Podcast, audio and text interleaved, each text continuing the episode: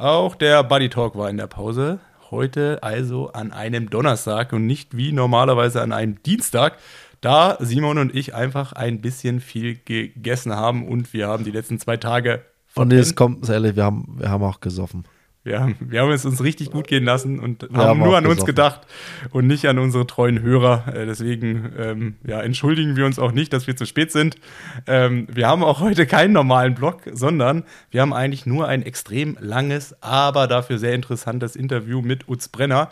Der eine oder andere hat Utz Brenner äh, hier schon mal kennengelernt. Utz ist unter anderem der Trainer von Florian Angert, der ja einer von unseren Lieblingsgästen ist. Bevor wir gleich zu uns kommen, Simon, du hast noch einen Presenter und dann starten wir in die letzte Buddy Talk Folge im Jahr 2023. Und wie immer, das 808 Project darf nicht fehlen, wenn es heißt Buddy Talk. Das 808 Project ist eine Zusammenkunft von vielen guten Sachen, die wir Ausdauersportliebhabende brauchen, um ordentlich Spaß an unserem Hobby zu haben. Sei es es geht um Rennen wie den Allgäu Triathlon oder das Red Race 120. Es geht um Wettkampfreisen mit Pro Training Tours, äh, Trainingslagerreisen mit Pro Training Tours und Wettkampfreisen mit Hannes Hawaii Tours. Jetzt das Gruppetto Allgäu schickt euch zum Langlaufen und und und und und. Also es geht wirklich von Pontius zu Pilatus. Das 808 Project hat alles on board, was man braucht, um als Ausdauersportler Spaß zu haben. Und wir sprechen heute mit Utz Brenner. Und zufälligerweise ist Utz Brenner auch ein Coach in den Trainingslagern von Hannes Hawaii Tours. Und zwar, wenn du im Januar noch nichts vorhast, oder sagen wir Ende Januar noch, nicht, noch nichts vorhast, vom 27.01. bis zum 10.02. geht's mit Utz Brenner nach Fuerteventura. Und Jetzt würde ich mal vorschlagen, du hörst dir einfach mal an, was Utz so von sich zu geben hat und was Utz so über Triathlon erzählt, wie er denkt, wie er tickt, was seine Herangehensweise ist. Und wenn dir diese Denke gefällt, dann würde ich mal ganz stark sagen, ab auf hannes-hawaii-tours.com. Du musst es nicht merken, den Link gibt es in den Show Notes und dann viel Spaß im Trainingslager mit Utz. Aber jetzt hörst du ihm erstmal zu. Simon, es ist ja quasi Buddy Talk 24, äh, 24, 14 Tage an jedem Abendtisch mit Utz. Das ist, also ich, ich kann wirklich nur aus Erfahrung sprechen. Ich habe ja durch Flo auch regelmäßig und viel mit Utz zu tun. Man klebt, man klebt ihm an den Lippen. Also ich würde ja wirklich schon sagen, alleine, dass man tagtäglich von Utz umgeben sein darf und ihm tagtäglich Fragen stellen kann zu seinem eigenen Training, die, die Ratschläge, das Wissen, was er einem gibt. Allein das ist es schon wert, dahin zu fahren. Wirklich. Es ist, es ist unglaublich. Wir, wir haben es ganz am Ende in der Folge ja auch. Ich, wenn uns Fragen zu meinem Training mal stelle, es ist, es ist so hoch faszinierend, äh, mit welchen Dingen dann Utz auf einmal um die Ecke kommt. Also ich kann es jedem nur ans Herz legen, die Gelegenheit mal zu nutzen, Utz Brenner mal zwei Wochen mit Fragen löchern zu dürfen. So, jetzt machen wir hier im Sack zu und wir machen den Sack mit uns auf. Viel Spaß damit. Und nachträglich frohe Weihnachten und einen guten Rutsch ins neue Jahr und vielen Dank für eure Treue, vielen Dank fürs Zuhören.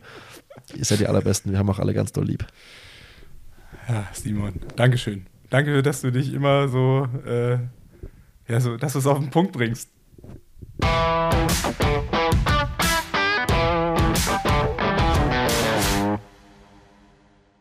Muss ich mich jetzt auch offiziell entschuldigen?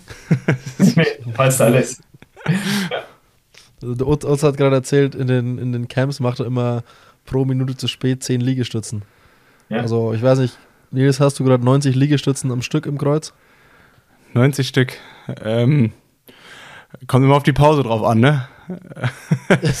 ich glaube so komplett, äh, ich würde jetzt sogar mal behaupten, 90 hätte ich selbst in meiner absoluten Top-Shape nicht geschafft. Ja. Ich glaube auch ein Triathlet, der 90 Liegestütz schafft, ich glaube, der gewinnt im Triathlon nichts. Würde ich jetzt mal einfach so in den Raum werfen. Ja, also das würde ich auch äh, so unterstreichen. Aber da geht es ja dann mehr um den Spaßfaktor, ja. Genau, also für alle anderen. Also nicht ja, für den, genau. der es macht, genau. Ja. okay. Ja. Utz, schön, dass du da bist. Ich, ich wirklich, ich weiß gar nicht, wie lange ich Nils schon in den Ohren liege. Ich so, Nils, wir müssen den Utz ranholen. Wir müssen den Utz ranholen, weil immer wenn ich eine deiner wunderschönen langen Sprachnachrichten abhört, denke ich mir, boah, das muss alles in dem Podcast. Wir müssen den Utz ranholen. Utz, jetzt bist du da. Herzlich willkommen. Also von meiner Seite, also vielen, vielen Dank für eure Einladung. Ich freue mich sehr darüber und äh, speziell dann auch mit dem Nils natürlich über diese Mathematik, über die Zahlen zu reden. Ich weiß, da ist er immer ganz vorne. Aber auf jeden Fall vielen Dank, dass ich heute hier sein darf. Äh, wir hatten es gerade im Vorgeplänkel, während Nils zu spät kam und aufgebaut hat schon. Ähm, wir haben jetzt quasi einen Ex-Wirtschaftler, der jetzt im Triathlon unterwegs ist und einen Ex-Triathlon, einen Ex-Triathleten, der jetzt in der Wirtschaft unterwegs ist. Ihr, ihr seid quasi, kann man sagen, ihr seid Yin und Yang, ihr seid einfach Nils ist das Negativ von uns. Oder andersrum. Ja, Nils, wie würdest du es einschätzen? Ja. Das erste, was mir in den äh, Kopf gekommen ist, ist, würde ich, war so, ähm, ja, okay, da habe ich zumindest meine besten Jahre im Triathlon verbracht. also, äh, also, rein körperlich betrachtet. Ähm, nee, aber stimmt schon. Also ich glaube, ähm, von uns könnte ich äh, in jeglicher Hinsicht noch viel lernen, weil ähm, was für mich alles neu ist, ähm, das war vielleicht, ich weiß gar nicht, Utz, wann bist du denn in den Triathlon reingekommen? Ich meine, du hast damals ja auch, äh, so zumindest in meiner Wahrnehmung, einen kompletten Quereinstieg geschafft. Also ich meine, Simon hat es angesprochen, du warst in der Wirtschaft lange oh, sehr, sehr erfolgreich und hast dann irgendwann gedacht, ähm, nee, ähm, jetzt mache ich was anderes, hier ist ein Cut und jetzt ähm, mache ich im Triathlon mehr. Ähm, hol uns da mal so ein bisschen ab. Also wir haben, glaube ich, auch noch nie direkt drüber gesprochen. Ähm, ich kenne da auch nur Geschichten. Aber erzähl uns doch mal so ein bisschen was, wie es zu dem Triathlon gekommen ist. Warst du auch davor schon irgendwie involviert oder war das dann doch irgendwie ähm, ja mehr oder weniger eine spontane Herzensentscheidung, ähm, quasi da auch mehr zu machen?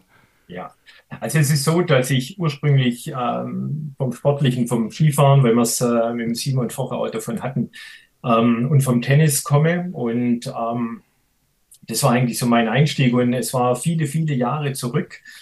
Ähm, also es ist äh, tief zweistellig, ähm, kam ich über eine Wette. Ähm, wir haben dann ein Tennismatch gemacht und äh, mehr oder weniger ein Triathlon. Also ich möchte jetzt nicht exakt die, die Details dann nennen. Äh, ich musste auf jeden Fall dann später kochen und so war mein Einstieg im Triathlon. Also ich hatte einen Triathlon machen müssen und das war mein Einstieg und ja, das kann man sagen. Also es war ähm, irgendwann Anfang der 90er, äh, dass ich zum, zum Triathlon gekommen bin und war, habe so die typische Karriere gemacht, dass man halt äh, mit viel Enthusiasmus, viel Begeisterung rangegangen ist. Und wer so Tennis und Skifahren ein Stück weit kennt, dann ist es eher kurze dynamische Themen und weniger äh, die Ausdauer. Und äh, ich darf sagen, also ich war sehr limitiert in meinem Ausdauerbereich, also und habe äh, schon damals auch über IBM, also mein Arbeitgeber Kontakte übrigens nach Russland und nach USA äh, gehabt und habe mir Papiere geholt äh, über Training, weil es zu dieser Zeit gab es kein Internet oder ähnliches, äh, dass man sich das aneignen konnte und äh, habe mich eigentlich immer dann schon mit der Materie dann beschäftigt. Mein großer Traum übrigens war Hawaii, ähm, den ich nicht geschafft habe. Ähm, und äh, dann mussten, musstet ihr herhalten, dann wollte ich das unbedingt mit Athleten schaffen. Und der Cut kam vor elf Jahren. Ich bin raus, wusste noch nicht genau, was ich mache und kam dann über den Christoph Fürleger äh, und Hannes zu Hannes Hawaii Tours und bin dann mehr oder weniger in die Rolle rein, um die Geschichte noch rund zu machen. Hat damals dann die Christine Möller kennengelernt. Sie hatte mich dann angesprochen, ob ich sie trainieren würde. Und so war damals mein Einstieg dann auch ähm, als Trainer in das Profitum. Und da bin ich jetzt seit ja, knapp elf Jahren. Also hast du ganz am Anfang deiner Triathlon-Karriere quasi selber gemacht? Also so wie man es jetzt kennt als Age-Grouper, äh, den ganzen Tag arbeiten und das, was dann noch übrig bleibt, wird dann auch noch trainiert? Ja, und ich habe auch jeden Fehler gemacht, den es gibt. Ähm, und ich war so einer, der sehr, sehr viel gearbeitet hat. Also und dann wirklich äh, am Wochenende viel und also so der Gipfel meines Blödsinns, wenn ich das so sagen darf, war, dass ich äh, einmal um 22 Uhr zurückkam von der Arbeit und ich musste noch zwei Stunden laufen und ich habe es dann auch gemacht. Ja. Mir ist es aber dann bewusst geworden, als dann in der Dunkelheit, und das ist wirklich auch so passiert, was mir dann auch sehr leid tat, ähm, eine Dame ähm, angenommen hat, wer da nachts unterwegs ist, der hat keine guten Gedanken und ist dann an eine Haustür gerannt und hat hier ähm, die Hände an die Klingeltür oder an die Klingeln gesetzt und habe dann mich abends vorgestellt, dass ich eigentlich der Utz äh, von IBM bin und ähm, ich werde hier noch zweimal rumlaufen. Aber das war nur einmal. Ähm, aber solche Dinge äh, muss ich natürlich als ähm, ja, Triathlet dann nochmal machen. Ja. Aber da stellt sich direkt die Frage, ich habe das ja auch schon gemacht, also von einem Tag in den anderen Tag reinzulaufen, wie protokolliert man das eigentlich? Also komplett korrekt. Ja, ähm, war, war ganz spannend, dass ich natürlich ähm, Trainingspläne hatte und äh, für mich war das dann das Gesetz. Also da macht sich einer Gedanken und das arbeite ich ab. Und wenn dann zwei Stunden Laufen äh, mit auf dem Programm stand, dann ähm, hatte ich das halt dann auch dementsprechend durchgeführt und dementsprechend auch sauber protokolliert, dass ich die zwei Stunden gelaufen bin. Natürlich später ähm, mit der Erkenntnis habe ich das dann natürlich sicherlich oder hoffentlich etwas klüger angestellt, aber ja, ähm, das war sauber. Die, die Aufzeichnungen müssen heute noch da sein. Ja. Also wie Hell on Wheels, äh, zwei DIN A4-Ordner im, äh, im Keller oder mehrere hunderte, äh, alles schön fein säuberlich aufgeschrieben. Ich war dann schon als äh, IBMer natürlich, ah, okay, äh, Excel-Server eingetragen war. Ja. ja, stimmt, wenn man an der Quelle sitzt. genau. Äh, machen wir einen großen Sprung. Für alle, die nicht wissen, was bei dir der Stand jetzt ist, Utz. Du bist jetzt Triathlon-Trainer und hast wen alles unter deiner Fuchtel? Also momentan ist es bei den Damen die, die Kati Wolf, äh, Jana Uderstadt, die Johanna Ahrens, die Katharina Grohmann und äh, der Florian Angert. Das heißt, Flo ist der Hahn im Korb.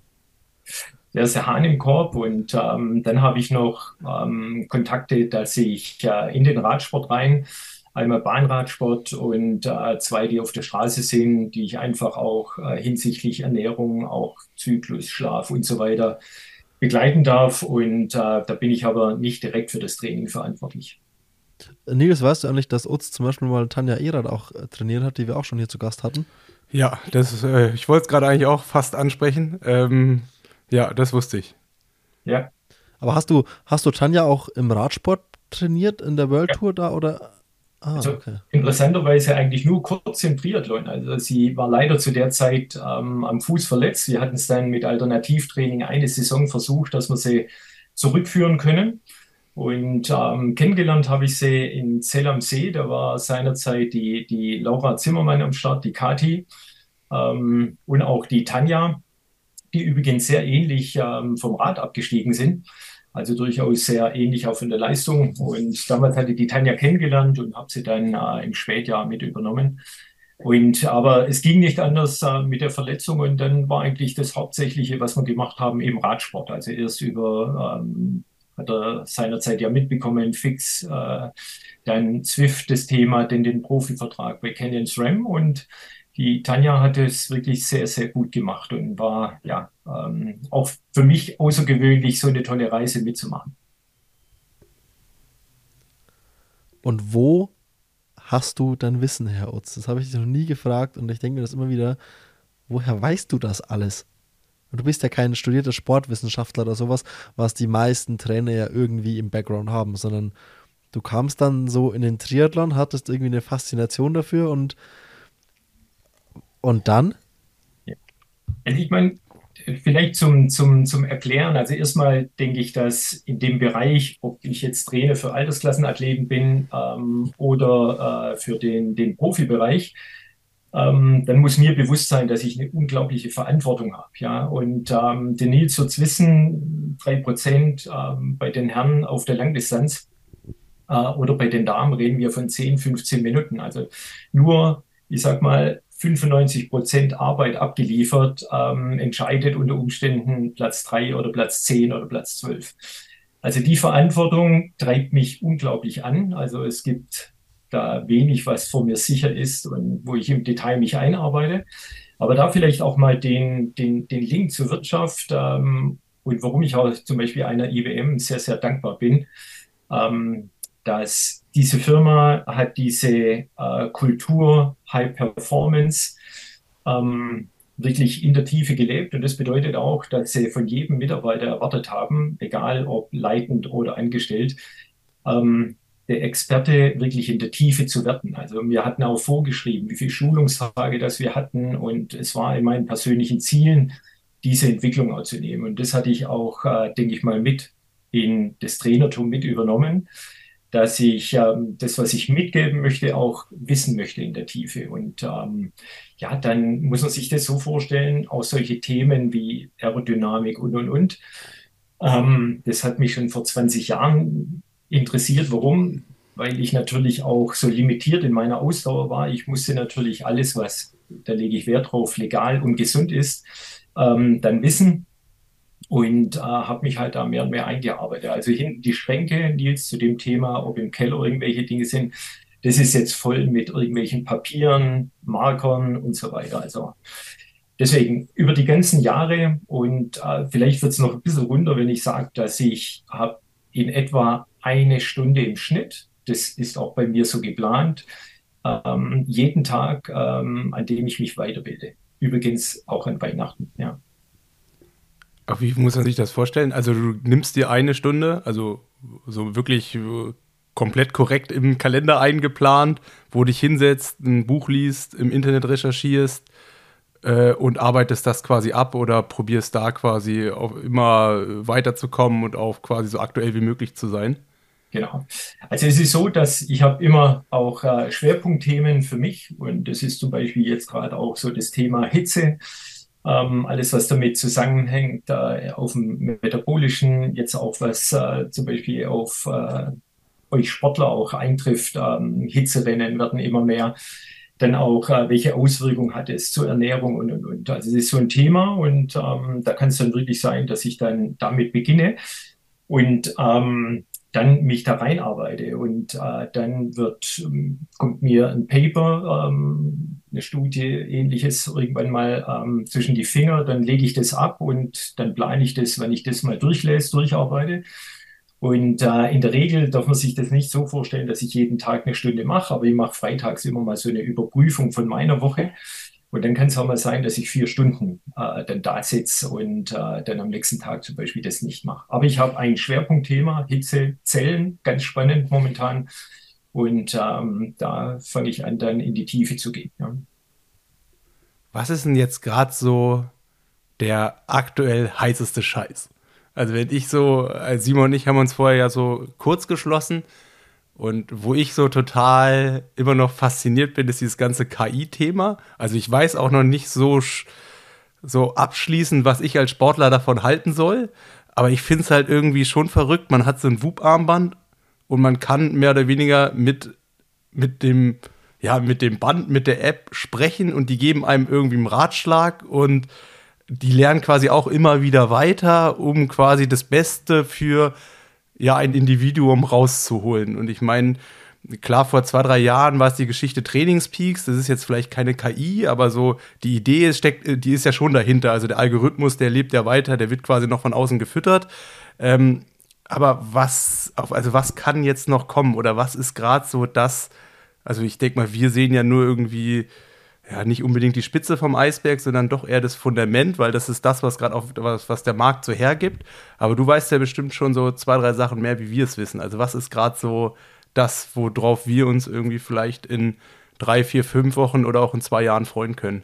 Ja, also äh, eine interessante Aussage, auf was wir uns freuen können. Ja, ich meine, das ist ja immer Fluch und Segen. Ja, und äh, eigentlich ist immer das Wichtige, wenn man diese Information hat, dass man die auch für die Praxis praxisnah verwerten kann. Ja, und ähm, das große Thema ist sicherlich, dass man nicht die Zeit hat, sich irgendwie die Tiefe anzueignen, als, sag mal jetzt, als Altersklassensportler, wenn man jetzt mal so ein Whoop-Armband oder Garmin-Uhr oder eine Apple Watch oder ähnliches dann hat. Ähm, aber ähm, ich mutmaße, dass dieser Trend, den kann man einfach fortsetzen. Ähm, und ein Beispiel ist, wenn man jetzt zum Beispiel Blutzuckersensoren nimmt, äh, da warten wir ähm, schon drauf, dass wir, und Tests laufen schon, die erste Produkte sind auch schon äh, im Feldtest getestet worden, dass wir zum Beispiel über so einen Wert nicht nur den Blutzucker bekommen, ähm, sondern auch Laktat als Beispiel. Also das ein Beispiel diese, diese Entwicklung.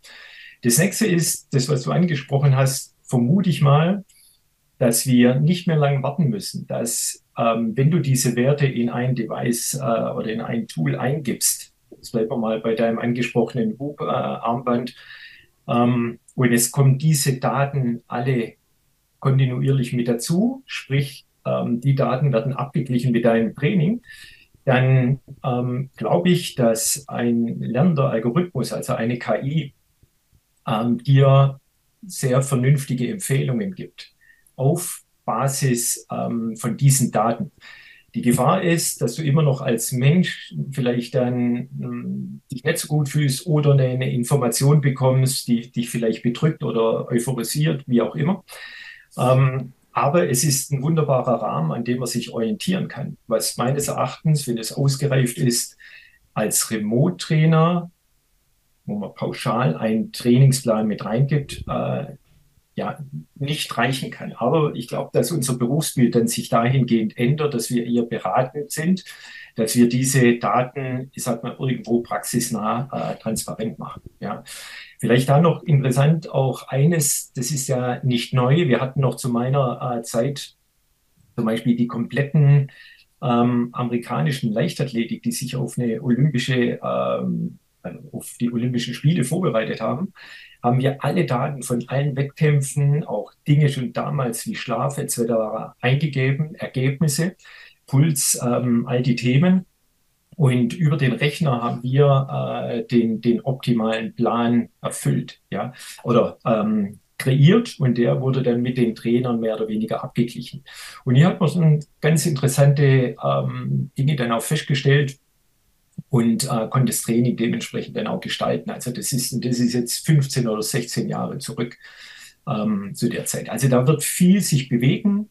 Wir erfahren es jeden Tag. Ähm, spannend wird, ich glaube, wenn man es dann transparent hat, dass mal ein Trainer, Utz Brenner vielleicht oder ein Dan oder ein ja, Nils Görke, Mario, äh, wie wir alle heißen, mal antritt gegen eine KI und ähm, das wird mal transparent dementsprechend ähm, gezeigt. Und äh, meine Mutmaßung ist, das ist ergebnisoffen. Ja, ich stelle mir gerade den Rahmen vor, wie man sowas als Battle austragen kann. Ich meine, jetzt Simon hat mir vor zwei, drei Tagen äh, ein Video geschickt von der Excel-Weltmeisterschaft. also man kann ja. alles. so. also man kann ich stelle mir auch gerade vor, äh, ja, okay, ist ja doch viel Echtzeit.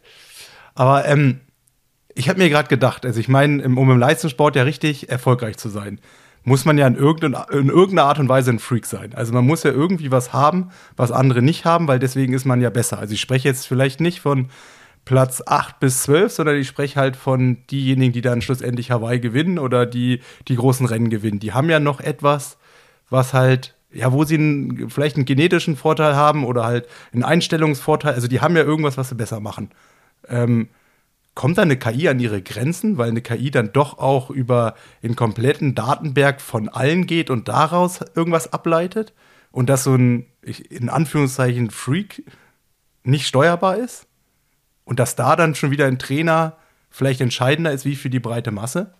Ja, also ich glaube, dass die, das, was du ansprichst, ähm, geht meiner Ansicht nach absolut in die richtige Richtung, weil das, was eine KI nicht kann, ähm, ich denke mal auch zukünftig nicht, ist ähm, eigentlich so die Grundsätze, nennen wir es jetzt mal Oberbegriff, dieses ganze Mentale auch. Ja, ähm, ich, ich denke, wir, wir wissen alle, dass nicht unbedingt, ähm, ich sag mal, der talentierteste vielleicht gewinnt, aber sehr oft der, der, ich sag mal, die Einstellung hat, bei so einem Wetter wie heute auch vier Stunden draußen zu fahren, egal ob es regnet. Also diese Komponente, dieser Kopf, den du brauchst, die richtigen Entscheidungen zu treffen und dann auch dazu stehen, die Verantwortung zu übernehmen, anzutreten, ähm, dann auch aus seiner Komfortzone rauszugehen. Das ist alles ähm, nennen wir es auch solche Themen wie Eigenmotivation, all die Dinge, die fließen da ähm, in einen sehr, sehr erfolgreichen Sportler mit rein. Aber ähm, ich denke, dass da absolut KI seine Grenze dann hat. Also das kann er sicherlich nicht äh, bewerkstelligen, also die künstliche Intelligenz. Aber ähm, ich bin überzeugt davon, dass wenn ich jetzt gerade vorher die, die Athleten, die ich aufgeführt habe, hast du ja wie sagt man, eine gewisse Voraussetzung. Also eine, eine Katharina Krohmann, eine Kati, ähm, die, die auch eine Johanna, die, die arbeiten ja noch, ja. Also das hast du als Voraussetzung. Und jetzt versuchst du dort das Training so anzupassen, die Belastungssteuerung so zu setzen, dass eine Entwicklung stattfindet. Und dann haben wir momentan einen Markt, also oder einen Wettbewerb, der unwahrscheinlich dynamisch ist, der eine Kultur hat, meiner Ansicht nach, dass man viel ins Risiko geht und einige kommen durch. Ähm, und die Dinge, ähm, das kann ja eine KI gar nicht abfangen. Ich mache ja nicht noch ein Marktresearch und weiß, okay, jetzt laufen sie mittlerweile 110 Kilometer in der Woche und das ziehen wir plötzlich hoch. Das wird nicht funktionieren. Ja? Also das ist sicherlich da limitiert. Ähm, aber ich denke, dass äh, das Programm dann lernen kann. Und ich würde es zum Beispiel extrem schätzen, wenn ich Vorschläge bekomme, ähm, die ich dann auch abgleichen kann. Ja. Wenn ich das dazufügen darf, ähm, du wirst dann später in der Wirtschaft äh, dann erleben, da wird kein Angebot, kein finaler äh, Wirtschaftsprüfer Abschluss wird nur von dir angeschaut. Es wird immer das Vier-Augen-Prinzip herrschen. Ich bin ja komplett allein. Also ich bin ja komplett allein ähm, da drin und trage die Verantwortung, wie morgen ein Flo, eine Johanna, eine Kati, Katharina, Jana performen. Ja? Und wenn du da noch jemand hast, das kann eine KI sein, ähm, ist ja sicherlich, äh, gibt dir auch nochmal zusätzlich Sicherheit, ja. Okay, interessant. Aber wäre Vier-Augen-Prinzip nicht dann auch der Sportler?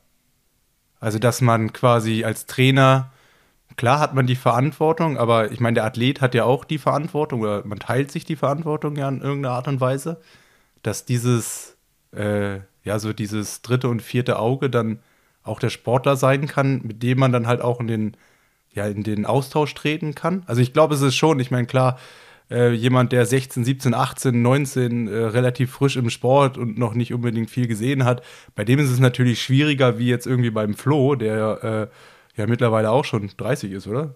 Ist Flo ja. schon? Ja, ähm, und der halt auch schon irgendwie viele eigene Erfahrungswerte halt hat. Ähm, da könnte er, so könnte ich mir schon so vorstellen, oder? Also so habe ich das auch mal wahrgenommen. Also da hätte man ja quasi sechs Augen.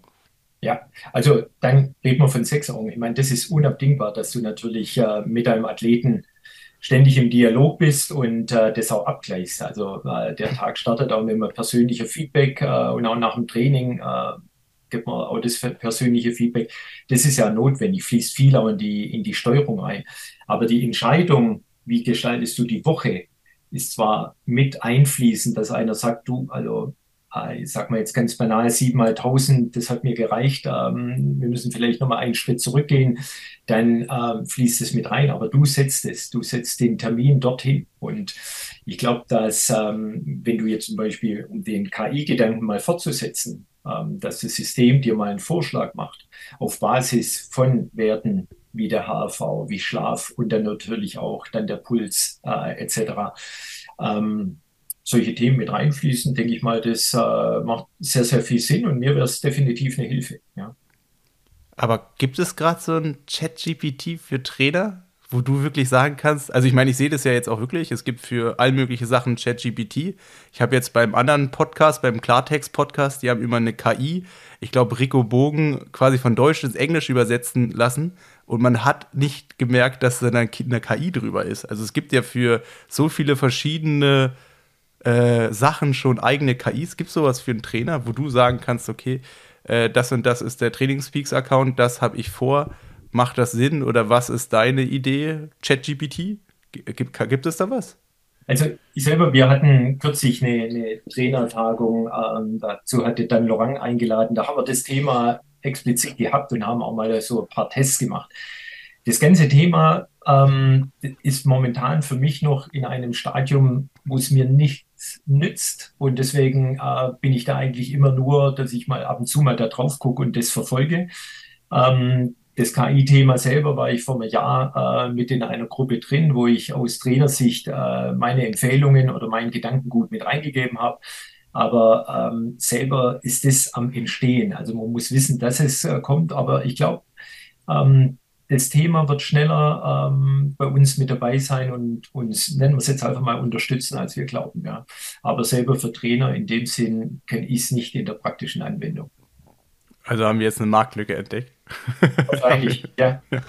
Wobei, da sind viele dran. Also ähm, schau Garmin an. Ja, also ich komme morgens, ähm, gehe ich zum Laufen, drücke drauf und dann wird mir was empfohlen. Ja, und ähm, klar, hat es viele Schwächen dann drin, ähm, aber äh, es ist einfach meine Empfehlung. Und dann kann ich mich fragen, ob ich das machen möchte oder nicht. Und, genau. Ja, das finde ich halt einfach krass, wenn man heutzutage sieht, also ähm, auch wenn man jetzt irgendwie schon zehn Jahre dabei ist, ich finde gerade so diese, wenn Garmin irgendwas einem vorschlägt, oh, man nimmt es noch nicht, oder man hat es ja lange Zeit einfach auch nicht so richtig ernst genommen. Ähm, dann halt gesagt, ha, hier, jetzt habe ich V2 Max 53 oder ich muss hier äh, 58 Stunden Pause machen. Ähm, aber ich finde es halt trotzdem krass, ey. Man drückt den Garmin drauf, sagt 60 Kilometer in den Norden und der sucht, sucht dir eine Runde aus. Und das ist ja nicht seit irgendwie ein paar Tagen, sondern schon irgendwie gefühlt fünf, sechs Jahren. Ja. Oder halt auch, ich meine, es gibt ja auch, äh, ich weiß, ich war ja früher mal bei Diagnose Berlin. Der Raphael, der ist ja auch an der App dran. Ich glaube, die heißt Drive. Die machen das gleiche fürs Laufen. Also ja. wie eine KI-basiertes Lauftraining. Mhm. Und dass sowas funktioniert, ich finde das, äh, ja, ich finde das irgendwie krass. Also auch allein äh, die Vorstellung, man spricht mit der Technik und man kriegt eine Antwort und da ist niemand im Hintergrund, der mitdenkt. Ja. Oder der halt einen anderen Kopf hat. Ja. Ich weiß nicht, da komme ich irgendwie nicht so richtig klar mit. Aber ich finde das irgendwie immer wieder krass. Ja. Ja, mal gespannt, wenn wir mal in fünf Jahren in der Runde zusammensitzen, ja, ähm, was dann, ja, wo wir dann eigentlich sind bei Stand der Technik, ja. Und ich würde sagen, damit machen wir das KI-Thema mal zu.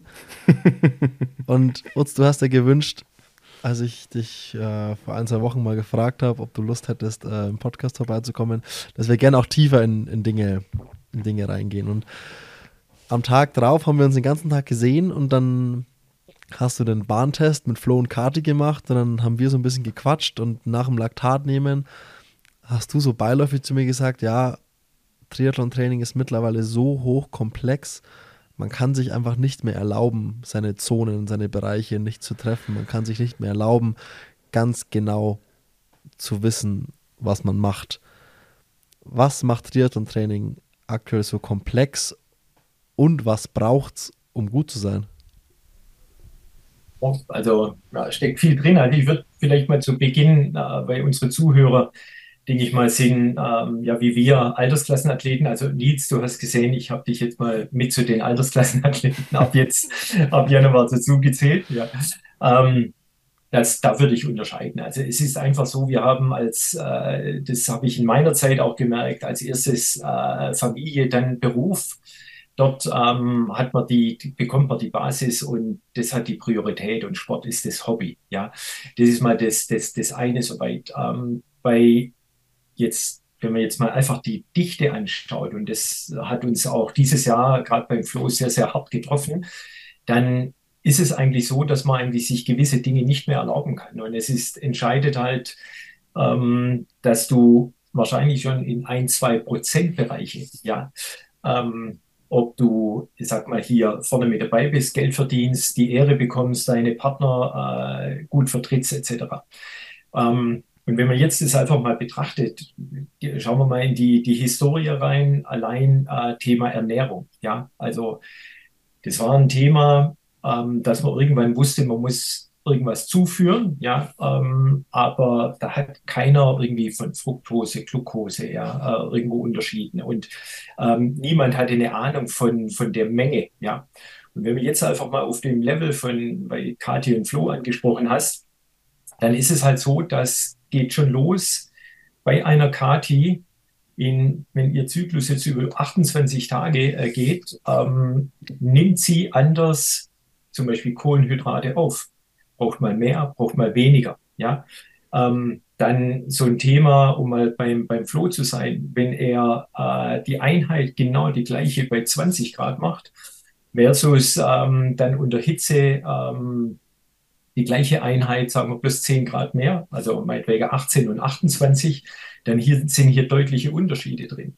So, und jetzt nur einfach, weil ich liebe ja die Zahl und Mathematik liegt nicht, dann ist es einfach so, wenn ich ihm meinetwegen bei der Einheit A zum Beispiel sage, okay, er braucht dazu 70 Gramm Kohlenhydrate, ähm, und ich weiß, er braucht mehr, zum Beispiel bei der anderen, ja, dann kann ich nicht sagen, er nimmt halt doch wieder die 70, wenn er 78 oder vielleicht mehr braucht. Und hier, das meine ich mit dem Thema Detail, weil das in der Summe führt dann dazu, dass er vielleicht schlechter regeneriert, am nächsten Tag nicht mehr die Qualität in der Einheit setzt und all die Themen. Ja. Und ähm, jetzt anhand von diesem Beispiel soll einfach aufzeigen, dass wir momentan so professionell geworden sind oder professionell sein müssen, um diese ähm, immer wieder High Performance abzurufen.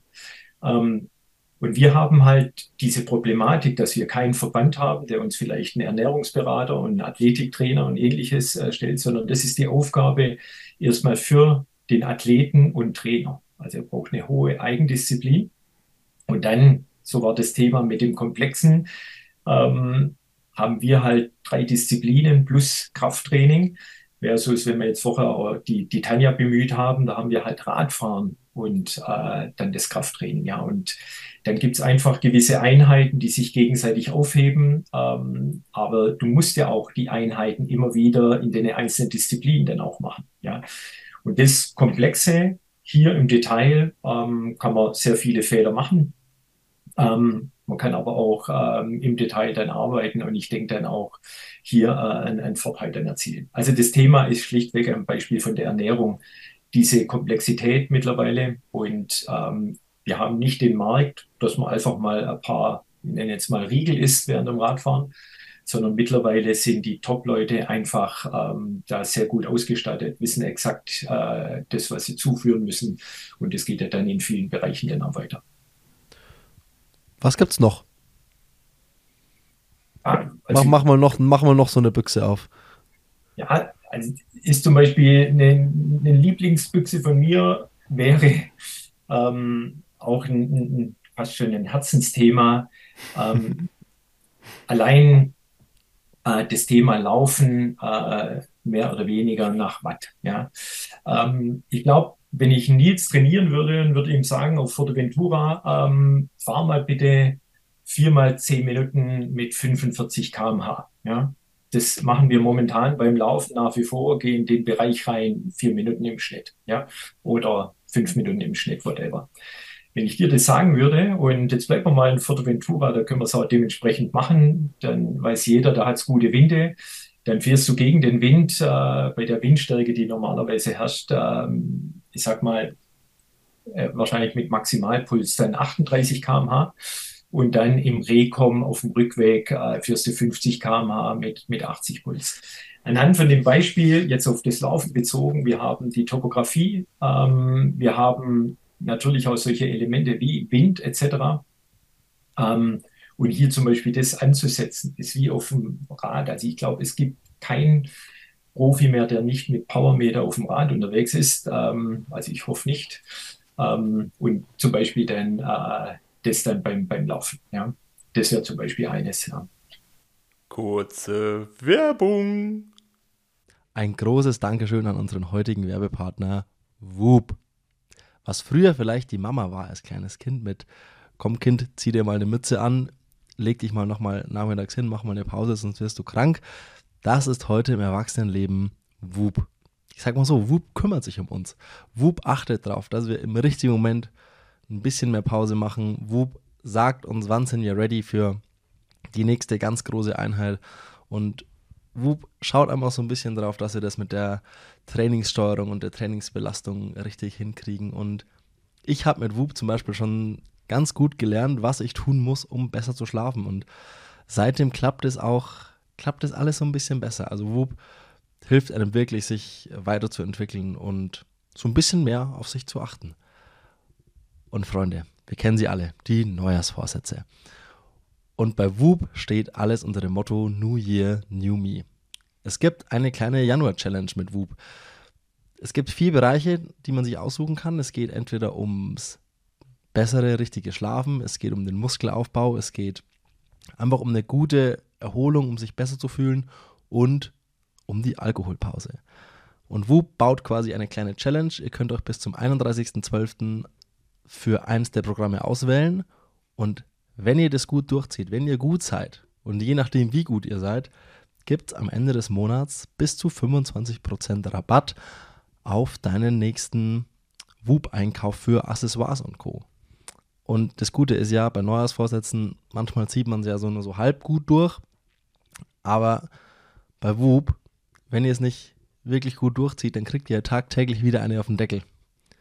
Weil ihr das schwarz auf weiß dann wieder seht, dass es vielleicht äh, doch ein bisschen schlampig war. Von dem her, guckt euch das Ganze mal an.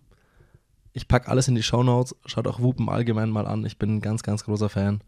Und dann wünsche ich euch viel Spaß bei den Neujahrsvorsätzen mit Whoop.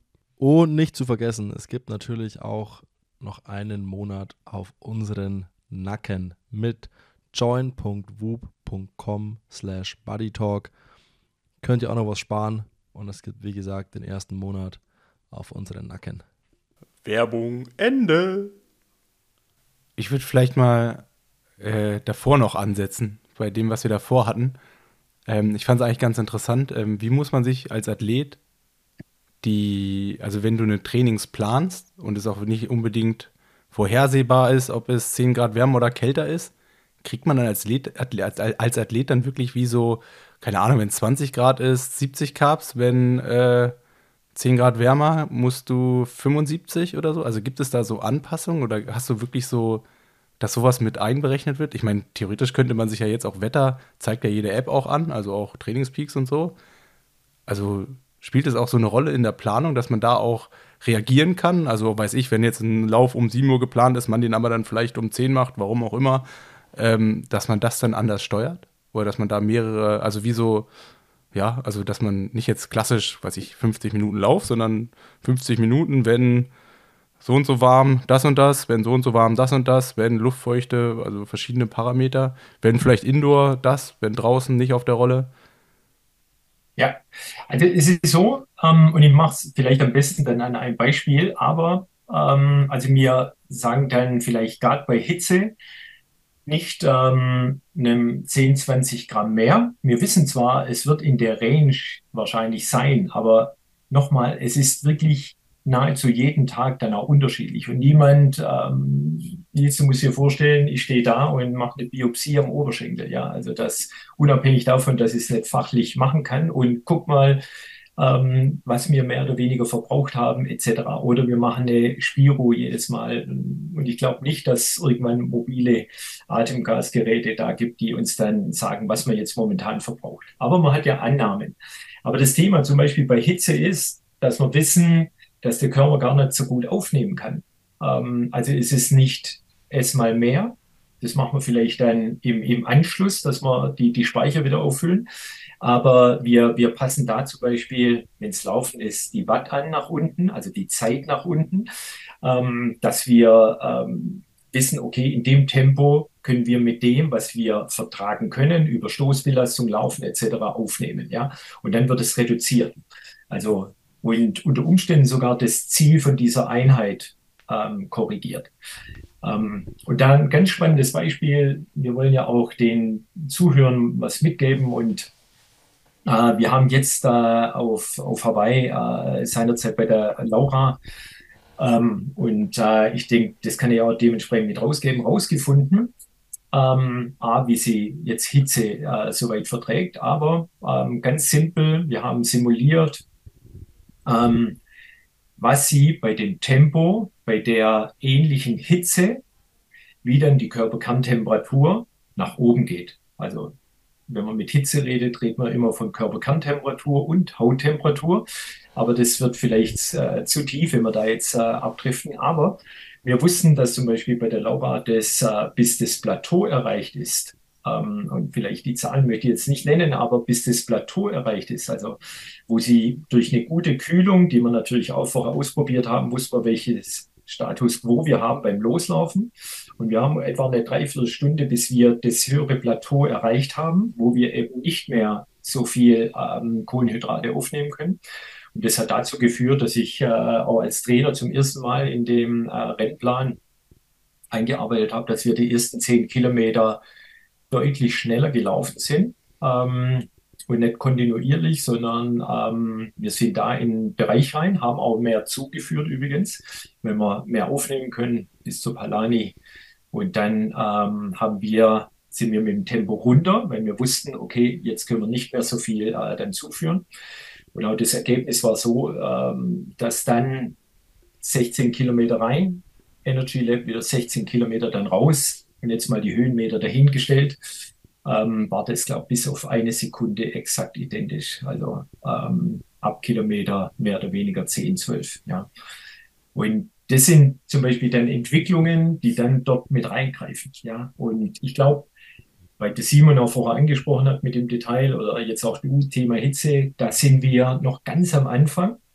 Aber ich glaube, wenn wir uns zurück erinnern, bleiben wir mal in Frankfurt oder Rot, kann ich mich kaum erinnern an ein Rennen, was nicht im Sommer hier in Deutschland oder Mitteleuropa schon ein Hitzerennen ist.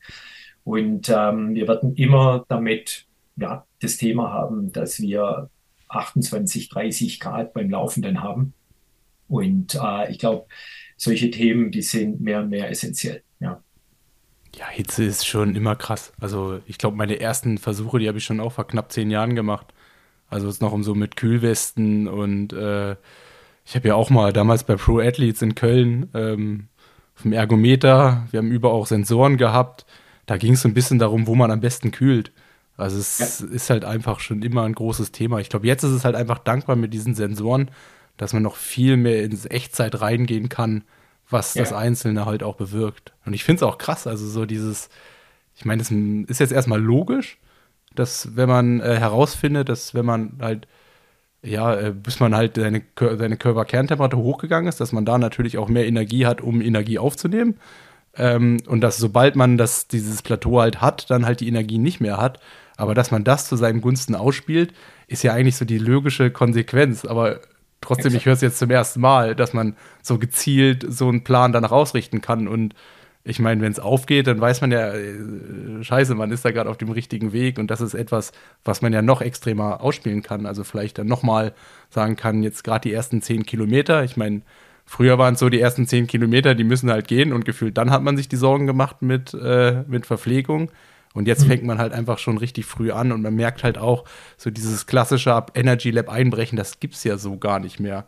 Mhm. Also das ja. Energy Lab ist quasi einfach nur noch eine Kilo, einfach nur ein Kilometer. Also es war schon ja. immer, aber ähm, früher ist ja, das war immer der nostalgische Punkt, wo viele halt hops gegangen sind, weil es halt energetisch einfach nicht mehr funktioniert hat. Ja, ja. Wenn ich kurz noch ergänzen darf, Nils, gerade auch, äh, weil du Energy Lab ansprichst, ähm, einfach dort dann, dann die Hitze, weil dann gehen ja auch die Schritte also das, der Marathon wird ja vorbereitet, auch beim Radfahren. Leider erlebt man immer mehr in Anführungszeichen diese Renndynamik. Aber auf die will ich jetzt gar nicht reingehen, sondern einfach, dass du da schon auch weißt, wie du kühlen musst, ab wann du kühlen musst. Ja, und äh, du musst auch wissen, wie du in der Aeroposition aufnehmen kannst. Ja, da geht es nicht nur um die Biomechanik, sondern aufnehmen in gebeugter Haltung. Ähm, und ganz spannend ist, ähm, da gibt es auch erste Erkenntnisse. Also stopp, stopp, stopp. Ah habe ich jetzt richtig gehört. Du machst einen Unterschied, äh, ob jemand in Aero-Position sitzt oder jetzt am normalen Fahrrad sitzt, kann er unterschiedlich viel aufnehmen. Ja, also du, sagen wir so, dass das ist eher auch Training ähm, im, im, also dass du grundsätzlich das äh, Thema ähm, adressierst und im Training abbildest und auch trainierst, ja, dass du einfach überprüfst, kann er das aufnehmen. Aber eins ist auch klar, dass du schon allein hängt auch viel mit der Atmung zusammen. Wenn du halt dann gepresst drauf sitzt und jeder ist ja äh, da auf Langdistanz optimal zum Beispiel reingepresst. Das heißt, ähm, du kannst schon gar nicht mal richtig atmen. Also ist auch nicht so viel Sauerstoff zur Verfügung, vermeintlich. Auch ganz spannendes Thema. Aber grundsätzlich, du bist ja da in der gebeugten Haltung. Ja. Aber es geht eher darum, dass wir das im Training abbilden und auch dort trainieren, dass ähm, der Körper das aufnehmen kann. Ähm, aber das geht ja auch schon zum Thema Aufnehmen. Ähm, mich wundert's. Wir hatten das auch schon überlegt, aber wir haben da so eher ein Problem mit Littering, dass wir ähm, auch in der Lage sind, beim Schwimmen ähm, überlegen, ob wir mal dazwischen auch schon mal zuführen. Ja, ähm, also jetzt ist sicherlich ein Unterschied bis eine Dreiviertelstunde unterwegs, aber jetzt gerade für unsere Altersklassenathleten, die vielleicht ähm, ähnlich schwimmen wie ich, beziehungsweise ähm, vielleicht auch irgendwo anderthalb Stunden, ist ja auch mal sowas äh, mit zu überlegen. Aber um nochmal das Hitzethema abzuschließen, wenn ich Nils dann sage, wenn du in Rot mit dem Neo rausgekommen bist und jeder freut sich, dass man die 21,9 Grad, also für die Profis erreicht hat oder drunter blieb, dass man hier nicht mit Neo schwimmen muss oder dass man mit Neo schwimmen darf, so rum, dann ist halt Neo ein verursacht ein Hitzestaub noch nöcher. Also äh, es ist jetzt zum Beispiel auch, ähm, ich denke, das darf ich mal sagen, ich sage nicht von, von wem, aber dann auch gemessen worden, dass eine Körperkerntemperatur der höchste Stand hatte nach dem Schwimmen mit Neo versus bei 30 Grad äh, in Rot dann laufen. Ja? Ähm, also es war mehr oder weniger gemessen an die 40 Grad. Was passiert denn da im Organismus? Ja? Wenn der Körper so auch mit überhitzt. Also ist auch das Thema ähm, Gesundheit natürlich für die Veranstalter äh, einerseits klar, Neo, die Schwimmhilfe, aber auf der anderen Seite, wenn es dann wirklich warm ist, äh, dann die Hitze. So, und wie gehst du denn damit um? Also auch danach. Wir haben zwar immer auch das Thema gehabt, dass wir direkt nach dem Schwimmen erstmal kurz ordentlich zuführen und dann erst ähm, aufs Rad gehen, also an der Wechselzone dann auch.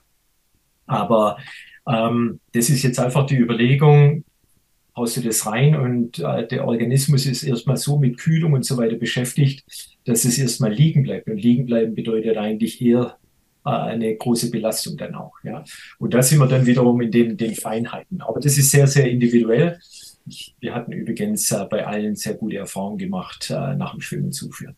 Aber das ist Wahnsinn. Das weiß keiner. Ich wusste auch bis äh, vor einem halben, dreiviertel Jahr nicht, dass man eigentlich da den höchsten Stand hat mit Neo vom Körperkerntemperatur. Also darf, ich schon die nächste, darf ich die nächste Büchse aufmachen, Nils, oder hast du dazu noch ja, was? Ja, nee, ich wollte eigentlich nur äh, sagen, also gefühlt hätte ich dir das schon vor zehn Jahren sagen können. Ja. Als alter Kurzdistanzler fand ich auch so dieses, ich meine, früher waren es ja mal 24,5 Grad oder sowas. Mhm. Also ich fand das schon immer, also allein vom Gefühl, nichts ist schlimmer, als wenn es zu heiß ist und du bist in so einem Neo drin. Also wenn man mich auch sieht, ich glaube, ich habe ganz häufig auch keine Badekappe mehr auf am Ende und die habe ich nicht äh, einfach so verloren. Also die habe ich mir irgendwann abgezogen, weil ja. das halt einfach der Fleck ist, worüber man noch äh, ja, einigermaßen abkühlen kann ja. oder wo man dann die Möglichkeit hat. Und ohne Neo ist ja auch irgendwie, es macht halt einfach keinen Sinn. Da hat man einfach den Nachteil, weil Neo so viel bringt.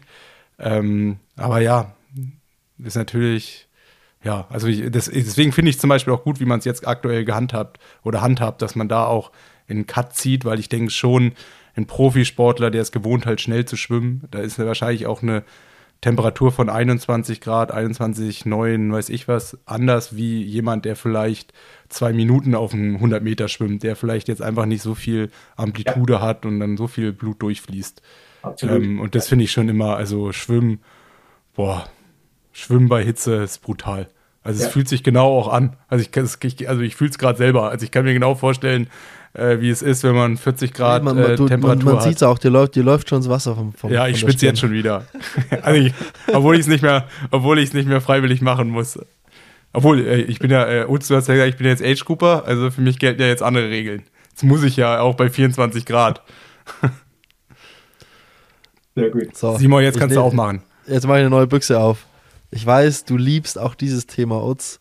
Alles, was im Kopf passiert. Also ich will jetzt hier nichts verraten und ich, ich wenn das musst du dann verraten, Utz. Ähm, ich weiß ja so einiges, so was Flo auch trainiert. Und seit Flo bei dir trainiert, da stehen Sachen drauf, wo ich ihn erstmal fragen musste, so, bitte was? So, und das sind ja, das sind alles, Neu wie sagt man, neuroathletische Sachen? Ja. Was hat's, was hat's damit auf sich? Ja, also erstmal das, was du wahrscheinlich gelesen hast, ist schlichtweg ähm, das alles funktioniert ja vom Gehirn ähm, über die Nervenbahnen zur Kontraktion. Ist immer so, die ganze Zeit. Ähm, und das, was du wahrscheinlich dann äh, gelesen hast, das ist erstmal grundsätzlich, dass wir in Anführungszeichen diese Nervenbahnen, dass er gut gefeuert wird, trainieren. So ein Klassiker ist einfach, ich hoffe, dass das äh, alle unsere Zuhörer auch immer wieder machen, ähm, springend über drei bis fünf Sekunden als Beispiel, so ein Klassiker verschiedene Variationen, macht dann bitte fünf Minuten Pause dazwischen und dann könnt ihr das wunderbar in eine Grundlageneinheit einbauen. Das ist das eine. Also uns, seit, seit, seit ich viel mit dir Kontakt habe, mache ich auch immer wieder so komische Sprünge beim Laufen.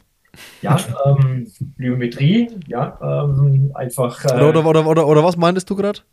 Also das biometrische Übungen, ähm, was auch äh, dort mit reinzieht, aber das ist mehr oder weniger ähm, ja, einfach definitiv anerkennt, auch von der Wissenschaft belegt, ziemlich eindeutig, ähm, was sich schneller macht. Ja, also von daher. Ja, oder, oder, oder was, meint, was meintest du gerade, was hoffentlich alle machen? Habe ich jetzt was falsch verstanden? Sprints. Sprints, drei ah. bis fünf Sekunden Sprints. Ach, ja, Sprints, ich habe Spr hab ja, genau. Sprünge verstanden, ich habe Sprints nein, verstanden. Nein, ja. ja, okay. Genau, auch da. Sprints, äh, okay. Also zu den, den, den Sprüngen. Äh, nee, lassen, lassen, lassen uns erstmal beim Kopf bleiben und dann können wir zu den Sprüngen gehen. Ja, genau. Also dann äh, noch Stichwort Anek Anekdote von der Tanja. Aber jetzt dazu, und jetzt ist eines, dieses Neuroathletik ist zum Beispiel auch so ein Thema.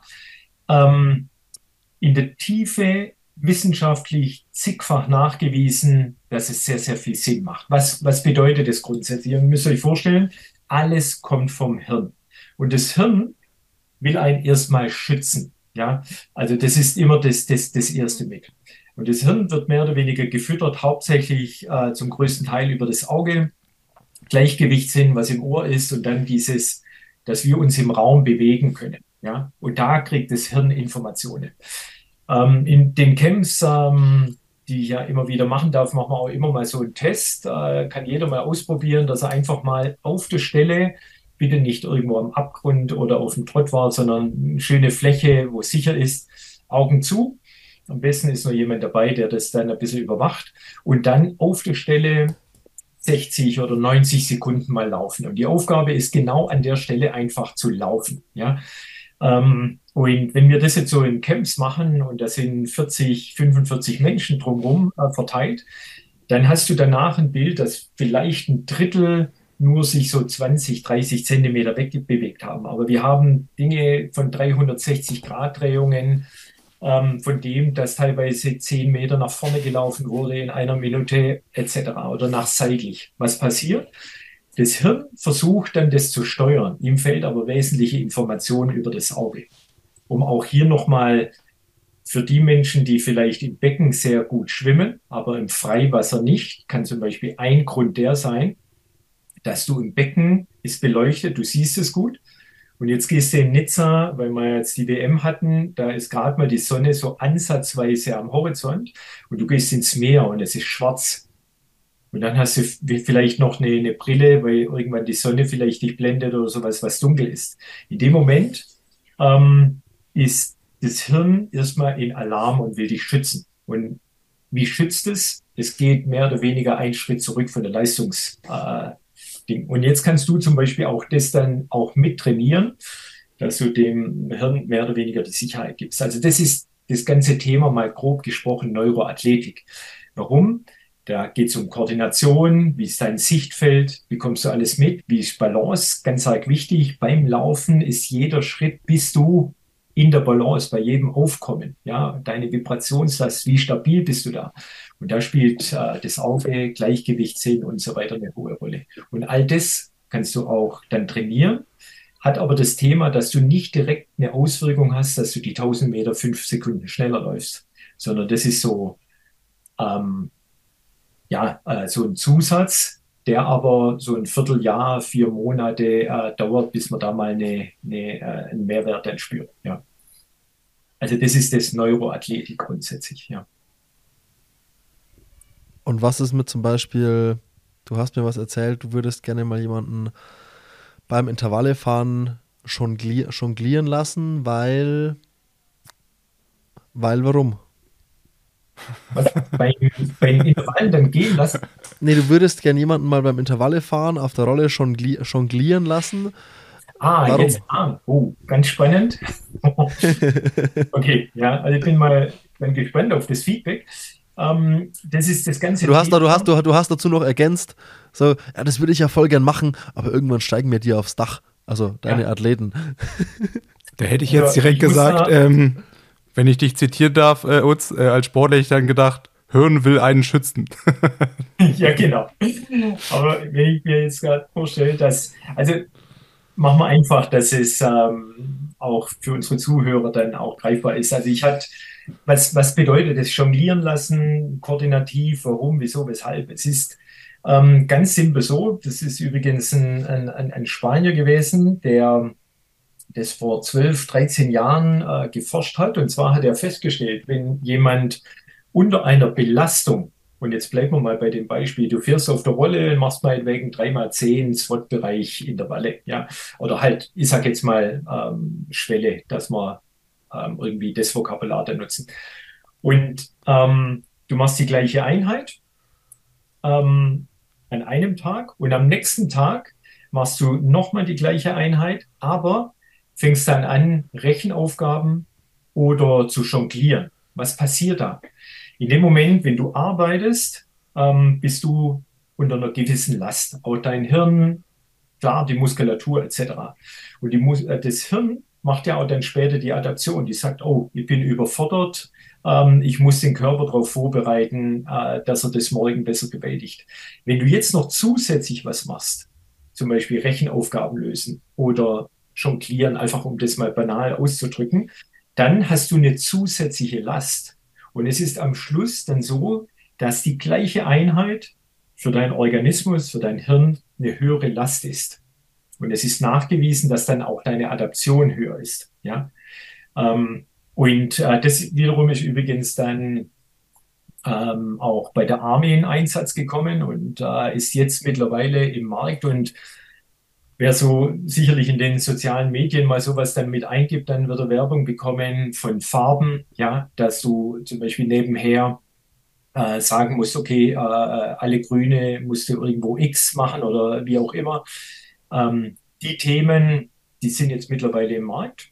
Aber wenn du jetzt das komplexe Triathlon, diese Einheiten, die verschiedenen Bereiche, die du trainieren möchtest, und so kam dann meine Aussage zustande, wenn ich dann Jana, Katharina, Johanna, Kati dann auch noch im Flo sage, bitte fangt mal an, Rechenaufgaben zu lösen oder ähm, mit Farben zu spielen oder gar zu jonglieren, dann ist man vielleicht irgendwann am Limit und ähm, die kündigen mir die Freundschaft, ja, und das wäre schade. Ja.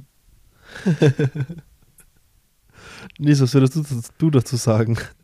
Ja, ähm, ich meine, das erste, was ich interessant finden würde, wie man so einen Anpassungseffekt dann quasi merkt. Also kann man, wenn man wirklich, äh, wenn du jetzt einen Tag vorher, also quasi die normale Einheit plus die Einheit plus Rechenaufgabe, äh, wenn man das als Athlet macht, kannst du als Coach sehen, an welchem Tag das so gemacht wurde, anhand von, ich meine, wir sagen jetzt einfach, okay, äh, 350 Watt sind meinetwegen von der Rolle vorgegeben, also da kann man nichts ändern, sondern man sieht halt alle anderen Parameter, sei es irgendwie von mir aus Körperkerntemperatur, Puls, alles, was dazugehört.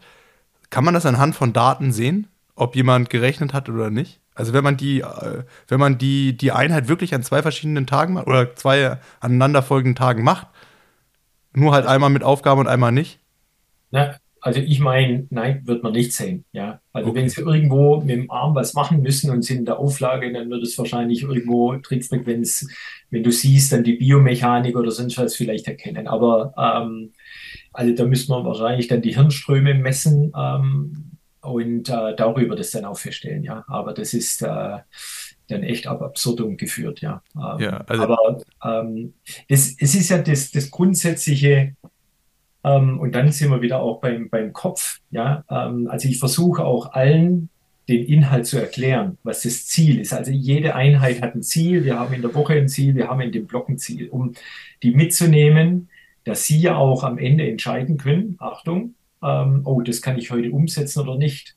Denk mal einfach mal an die Technik im Wasser. Und wenn irgendwo jetzt privat vielleicht ein Stress war, ein Streik war, whatever, und du bist im, im Becken und du sollst wirklich koordinativ Technik üben und bist aber ständig in den Gedanken woanders, dann erwarte ich vom Athleten, dass er eigenverantwortlich sagt, das hat jetzt keinen Wert. Ähm, ich schalte um und mache Dauer und teile das nachher meinem Trainer mit und der muss halt gucken, wie er damit zurechtkommt. Ja. Aber ähm, all das muss man auch aufpassen, dass man das nicht overloadet. Ja, äh, nochmal, wird man jetzt nur eine Disziplin haben, wie bei der Tanja das Radfahren, da hat sie mich angesprochen, also wir können da schon nochmal ein bisschen Athletik oder sowas einbauen. Ähm, ich komme gut durch. Und Triathlet, ja, ähm, ist da schon sehr, sehr gefordert. Also da bin ich sehr, sehr vorsichtig und ich glaube, wir haben noch viele Bereiche, wo wir ähm, optimieren können, besser werden können ähm, die Potenziale heben, bevor wir dann äh, dort mit einsteigen. Ja. Aber wartet ab, das wird ein Thema sein, das wird mehr und mehr kommen. Ja. Brain Endurance. Ja. Aber anders gedacht, äh, überhaupt so Geschichten, ähm, alles, wo man vielleicht nicht so direkt den Erfolg sieht. Und ich finde, als Athlet ist es immer super entscheidend, halt, wenn man etwas anfängt, dass man vielleicht acht Wochen später sieht, dass es irgendwie was bringt. Und noch besser natürlich, dass sich das irgendwie belegen lässt. Also ich meine, auch gerade so weiche Faktoren wie den kriegt man ja relativ leicht mit. Okay, man ist beweglicher, man kann es von mir aus auch noch nachmessen. Aber jetzt, wenn ich so Neuroathletik anfange, sehe, also wie sehe ich dann selber den Fortschritt? Also merke ich das dann irgendwann, macht es dann wie so plopp und ich merke, okay, ich kann hier, ich meine, es gibt ja auch so verschiedene einäugige Übungen, also wo man von mir aus auf irgendwas äh, Instabilen draufsteht und ähm, dann dazu noch was macht mit einem Auge. Also gibt es da harte Faktoren, die das, wo man da irgendwas messen kann, oder ist es dann doch eher so, dass man selber merkt, dass da was passiert? Ja. Also es ist so, dass wenn du, ähm, du kommst ja auf solche Themen, ähm, dass du jetzt einfach sagst, okay, äh, hier haben wir ein Defizit, welche Möglichkeiten gibt es zu einer Lösung? Ja, also jetzt bleiben wir einfach mal, ich sehe dich beim Laufen und äh, wir stellen fest, dass du also mehr oder weniger beim Aufkommen ähm, vielleicht dann einknickst oder äh, viel zu lange am Boden bist, äh, ist so ein Beispiel. Also dann überlegen wir uns, okay, du musst kürzer am Boden sein, weniger Kontraktion, mehr Ökonomie, äh, weniger Belastung etc. Also welche Möglichkeiten gibt's Ja? Und ähm, dann gibt's halt auch für dieses Technische, für dieses Koordinative, für diese, dass du, ich sag mal, dich in diesem Raum besser bewegst, unter anderem auch dann das Neuroathletik. Und wenn man dann vorher das festsetzt, ist eigentlich mehr oder weniger wie im normalen Training auch, dass wir Potenziale identifizieren, haben einen Status quo, arbeiten dann und nach drei oder sechs Wochen überprüfen das. Und das ist mit Sicherheit auch da drin möglich. Ich hatte es bislang erst einmal äh, dann soweit gemacht und wir hatten einfach zu wenig äh, Frequenz dahinter. Ja, also ich meine, wenn wenn die Gina Luckenkämper ähm, arbeitet ja sehr viel in dem Bereich, aber ähm, das ist sicherlich anders finanzierbar, aber wenn ich jetzt so einen Athletik, Neuroathletiktrainer nehme, also da ist, ich hatte äh, die, die Ausbildung, aber einfach nur die Basis, das hat mich schon irgendwas, glaube mit zweieinhalbtausend Euro gekostet und dann müsste ich theoretisch jetzt 75 Euro in der Stunde nehmen, in Anführungszeichen, ja. Und das, das kann, die Gelder sind nicht da. Das kann sich vielleicht ein Sebi oder ein Frodo ähm, oder früher leisten. Ich weiß nicht, wie es da bei dir aussah, aber wenn du dann in so einem Block mal, ich sag mal im Monat ähm, fünf, sechs, sieben Mal mit dem Trainer zusätzlich arbeitest, weil das kannst du ins Training einbauen, ist es halt auch äh, eine finanzielle Thema und sehr viel scheitert halt auch daran. Ja. Und ähm, aber du würdest den Effekt definitiv spüren, wenn du an dem Punkt arbeitest, wo dann deine Schwäche dann auch ist. Ja. Ja, ja, das Geld ist immer. Hm. Lass uns lieber über schönere Sachen reden im Triathlon-Sport. Ne? genau. Außerdem wird er jetzt 24, wird alles besser. Ja, ähm, aber lass mir mal nur kurz eines auch mit dazu, weil das ist auch vielleicht spannend von den Zuhörern, warum ich auch in solche Bereiche, du hast ja auch dann mit dann denen und so weiter, da spürst du es ja nicht. Ähm, Studien ist ja für uns alles immer richtig schön. Wir stürzen uns drauf und ähm, finden es dann toll und fangen das an, äh, euch mitzugeben. Viel spannender ist, wenn du eine Studie erstmal äh, verstehst, mit wem wurde es gemacht, was wurde untersucht und dann wirklich entscheiden, ist es was, was meinen Athleten äh, irgendwo weiterbringt. Die erste Studie, die ich gemacht habe, und ich bin natürlich da direkt rein, das ging damals über polarisiertes Training und hochintensiv. Und ähm, damals hat man untersucht die norwegischen ähm, Langläufer, Biathleten. Kurz, äh, von, wann sprechen, von wann sprechen wir da? Von vor zehn ähm, Jahren ungefähr? Ja, also das war eine Metastudie, die zusammengefasst wurde, ähm, war zwölf Jahre oder sowas. Ja. ja.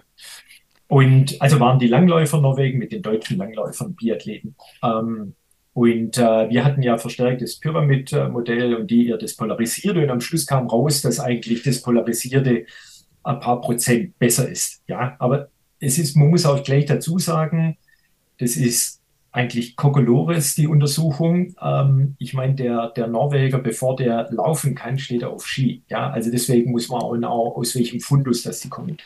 Aber viel spannender war, dass die damals untersucht haben, dass es starke Unterschiede bei den Norwegern und auch bei den deutschen Athleten gab. Und ähm, dann haben sie da nachgefasst über einen Fragebogen und dann haben sie festgestellt, die, die so deutlich besser waren, also wenn der Schnitt meinetwegen jetzt bei den Norwegern 4% besser war, als jetzt bei den Deutschen war, glaube damals 2,3, ähm, gab es Ausreißer, die 4, 5% besser waren. Und der Grund war, dass die auf diese, du hast vorher angesprochen, weichen Faktoren Wert gelegt haben. Die, die Qualität im Training, da haben die einen kompletten abstrakt über Thema Qualität achten darauf, wie sie schlafen, ja, wann sie sich wie ernähren, ja, dass sie ähm, die Einheit vorbereiten, nachbereiten, ja, also zum Beispiel, dass halt die Ketten geöffnet sind danach und und und. Und das fand ich damals eigentlich das Spannendste und war für mich auch so ein schon auch, ja, nennen wir es mal neudeutsch, der Game Changer, dass du solche Themen mit reinnimmst, ja, und aber ich bin auch überzeugt davon, wenn ich jetzt dich trainieren würde, dann müsste ich dich erstmal überzeugen davon, dass du vielleicht eine Viertelstunde vorher beginnst und erstmal alle Ketten aufmachst und so weiter. Ja, dass du auch danach nicht irgendwo ans Handy gehst oder sonst was, erstmal dann äh, vielleicht Körper runterfährst, dann die ersten 20 Minuten deine Proteine zuführst, etc. Ja, wenn du in der Höhe bist, vielleicht Eisen, etc. Also diese Disziplin auch zu haben. Also Ozi, ich kann dir, also ich kann dir sagen, im Trainingslager auf Mallorca, Nils, in der Früh vor jedem Laufen hat er natürlich ganz brav Yoga, Mobil Mobility, Kräftigungsübungen. Nils hat da natürlich alles gemacht, tagtäglich. Nee, nee, nee, nee, nee. Also ich meine, ein schlechtes Gewissen habe ich erst wieder bekommen, als ich Flo gesehen habe in, in Girona. Aber eigentlich ähm, ist eigentlich ganz interessant. Ich habe ja bei Ron Schmidt Triathlon angefangen vor oh, 15 okay. Jahren. Und bei Ron war es beispielsweise immer so, wir haben vor jedem Schwimmtraining, und wir sprechen jetzt auch um christliche Schwimmzeiten von 6.30 Uhr plus, wir haben teilweise, also am Anfang eine halbe Stunde, am Ende gefühlt eine Stunde, äh, quasi Zugseiltraining gemacht, hier so Schlittentraining gemacht, Athletiktraining gemacht. Und es war total normal, dass wir äh, nach einer Schwimmeinheit oder auch nach jeder Laufeinheit, wir hatten so einen Gymnastikraum daneben, haben uns so diese großen blauen Matten geholt ähm, es hatte auch was Soziales, weil teilweise waren wir dann auch gut und gerne mal eine Stunde da noch. Also man hat sich was übergezogen. Es war auch schon immer so, hier, bla, direkt Mütze auf, umziehen und dann dahin. Und es war immer total, es hat auch jeder gemacht, äh, eine halbe Stunde Nachbereitung über den. Also es war jetzt alles nicht so, ich sage jetzt mal Mobility, Functional, whatever, sondern es war dann doch so eher die Basics. Aber wir haben nach jeder Laufeinheit und halt auch nach den äh, Schwimmeinheiten wirklich eine halbe Stunde Nachbereitung gemacht. Und ich bin dann erst so, ich war verwundert, ich bin nach Saarbrücken gekommen. Und Saarbrücken war es so, äh, wenn du zehn Minuten vor der Einheit da warst, da warst du der Einzige, sondern es sind alle zwei Minuten vorher gekommen, um genau Punkt reinzuspringen. Und wenn ich danach Nachbereitung gemacht habe, nach der Schwimmeinheit, dann waren so die Alten aus Potsdam noch zusammen. Also hier der Stefan Zacheus, Gregor ab und an mal. Also das war so das, was wir gemacht haben. Und es ist dann erst so nach und nach über die Jahre, also es ist weniger geworden. Und es ist erst jetzt so die letzten, ja, ich würde sagen, drei, vier, fünf Jahre über Philipp, äh, Nils, Görke und halt jetzt auch Laura dann in der letzten Zeit. Ja. Also ich würde sagen, in den letzten drei, vier Jahren habe ich schon viel gemacht. Dazwischen ist es so ein bisschen eingeschlafen. Das war mhm. so diese Hochphase, aber ich meine, ist halt einfach so, wenn man halt 42 Stunden trainiert oder 40 Stunden und immer mal 35, da hast du da auch keine Lust mehr. Also dann ist es dann irgendwann, dann ist es ja dann auch, ähm, da, da hätte man ganz gern ein bisschen für die Energie, die man in ähm, sehr, sehr wichtige Kilometer investiert hat, die hätte man dann vielleicht damals schon in irgendwas anderes investiert. Aber ich, also ich denke halt, so schlau war man zu dem Zeitpunkt einfach nicht. Ja. Du hast auf Mallorca hast du, du hast auf Mallorca genau eins gemacht und zwar die Aeropress umgeschüttet am vollen Tisch in der Früh am Frühstückstisch. Und deine äh, Waage kaputt gemacht. Ja. Und meine Waage kaputt gemacht, das halbe Hotelzimmer mit Kaffee unter Wasser gesetzt. Das hast ja. du gemacht. Weißt du was, Simon? Champions Train. ja. ja, aber sehr, sehr spannend. Also ich bin auch so ein Verfechter lieber ein Kilometer weniger und äh, dann auch so weit mal die, die Qualität erhöhen. Wie gesagt, ähm, ich bin sicher, da brauchen wir auch nicht äh, darüber reden, ähm, ob das Sinn macht oder nicht. Aber das, was man bei dir rausgehorcht hat, das ist ja das, wo ich ein Riesenthema sehe. Also deswegen auch Triathlon, das Komplexe. Wenn ihr dann äh, nochmal an Tanja denkt, die, die ist halt, die sind zu viert, zu sechs, zu acht zum Radfahren kann. Ja, und dann, wenn 100 Kilometer in Anführungszeichen draufstehen, fahren die 100 Kilometer. Wenn du halt irgendwo allein unterwegs bist, dann denkst du auch, ja, komm, also da hinten kommt die Regenwolke, bieg vielleicht vorher ab oder wie auch immer. Das, es ist, denk an das Schwimmen, Nils. Ja, also das ist auch so ein Thema, wenn du permanent in einem Schwimmverein jetzt als Top-Triathlet wie im Flo wärst, ja, dann dann fängst du halt nicht an, irgendwo dann zur Wand zu gleiten, sondern da schwimmt jeder bis zum Ende zur Wand. Ja. Ähm, du wirst Oder da, da wäre da, da wär eben das, was er heute hat schwimmen müssen, deutlich leichter gefallen wahrscheinlich. Er hat mir das geschickt und ich meine so, ui, ich bin nicht neidisch. Heute die Einheit? Äh, heute, ja, die Zahl war ganz schön groß. Ja, er hat es also, ich muss sagen, richtig gut gemacht. Ähm, und äh, aber ich habe dann so leichtes Zähneknirschen schon vernommen, ja. Aber ich habe dann auch da erklärt, ähm, wo dann die ich, sa ich, sa ich, sa ich, saß im Skilift, er hat mir das geschickt, also, hm, und du so? Und habe ich ihm nur ein Bild vom Bergpanorama geschickt. Ich so. Ich glaube, er war ich habe ihm keine Freude bereitet dabei. Ja. würde ich mal irgendwann dem Nils gern zuhören, wenn dann vom Nils zum Flo oder äh, je nachdem Fred, äh, sag mal, guck mal, was er mir da aufgeschrieben hat. Also was hat er geraucht oder wie auch immer. Ja, ich habe das erste, was ich gerade gedacht habe, war geil, die zweistelligen Programme sind endlich wieder zurück. ja. Aber vielleicht war so, äh, so als Schlussfrage, Utz. Ich, ich, selber stelle mir diese Frage auch immer. Man hört ja jetzt zurzeit immer, ähm, es hat sich alles so krass weiterentwickelt und wir sind schneller geworden. Stimmt ja auch alles, was die Zeiten angeht. Und ich glaube auch auf jeden Fall, was die Anzahl an, an, an, Athleten angeht. Also, dass es früher vielleicht in Rot drei gab und jetzt sind es halt 15. Ähnliches in Hawaii dann noch ex extremer. Aber wie würdest du so eine Leistung von in Andy Relat mit 2,41 von vor zwölf Jahren zu vielleicht nah, was sind wir gerade? 7, irgendwas in den 20er, ne? 7, 28 in Rot? Ja, ich also, glaube, das ja, irgendwie was um die 27 von Magnus ja. in Rot. Also, was ist da krasser geworden? Also, ich meine, Andi war ja damals schon krass, wenn man sieht, was der für Schuhe hatte, was der für ein Fahrrad hatte, äh, wie, was der für Klamotte hatte. Ähm, Verpflegung hat er, hat er ja nicht. Also, ähm, und wenn man das halt so vergleicht, also also würde ein Reli heutzutage immer noch dein, also von, aus deiner Perspektive immer noch da mitmischen? Oder wäre jetzt wirklich, weiß ich, fünf, zehn Minuten langsamer wie vielleicht jetzt die, die Top-Cracks? Ich meine, klar, natürlich Reli mit dem Wissen und dem Ganzen, was man jetzt halt noch so hat. Also auch vielleicht die neue Trainingslehre und auch, dass er so trainiert und nicht mehr wie vor, vor 15 Jahren. Ja, also ähm, ich hatte ja das Glück, dass ich auch ihn ähm, ganz gut äh, kennenlernen durfte. Also der Anti wird zu 100 Prozent mitmischen. Ja, ähm, er, er, bringt den, den Fleiß mit, die Disziplin, den Kopf. Ähm, und wenn man jetzt mal so ganz kurz, also beim Schwimmen, jetzt mal Neo dahingestellt, wenn man mit Neo schwimmen darf, aber jetzt Hawaii haben wir ja eh keinen. Aber wenn man jetzt mal das Radfahren einfach nimmt und kurz allein das Material von Felgen, von, von Anzug ähm, und äh, also Speziellanzug und CDA-Wert. Ich meine, ich glaube nicht, dass der Andi seinerzeit irgendwo mal im Windkanal war oder auf der Bahn. Ich weiß noch, mit der Dani war ich ja, glaube 2014, 2015 ähm, bei einem Test. Da waren wir mehr oder weniger die erste Dame, ähm, die das wirklich so professionell umgesetzt hat. Und wir hatten damals im Vergleich zu den anderen sicherlich ein 10 bis 12 Minuten Vorteil auf 180 Kilometer. Ja? Ähm, und ich glaube schon allein, wenn ich jetzt äh, auch mitbekomme, wo man mittlerweile mit dem Material ist, ich denke, du hast es auch mitbekommen, ähm, das wird schon einiges ausmachen. Ähm, dann die, die Geschichten beim Laufen, sicherlich äh, auch äh, der Carbon-Schuh. Ähm, ich gehe mal davon aus, dass er das laufen kann denke ich, die vier Prozent wird er äh, auch rausholen. Äh, vielleicht sind es dann nur drei. Aber dann glaube ich, dass sehr, sehr viel Wissen mittlerweile da ist. Wir hatten es eingangs angesprochen, was das Thema Ernährung, was das Thema Regeneration anbelangt. Ähm, und äh, also deine Frage würde ich zu 100 Prozent überzeugend mit Ja beantworten. Ja. Also sind nicht die Athleten krasser geworden, sondern das Material ist krasser geworden.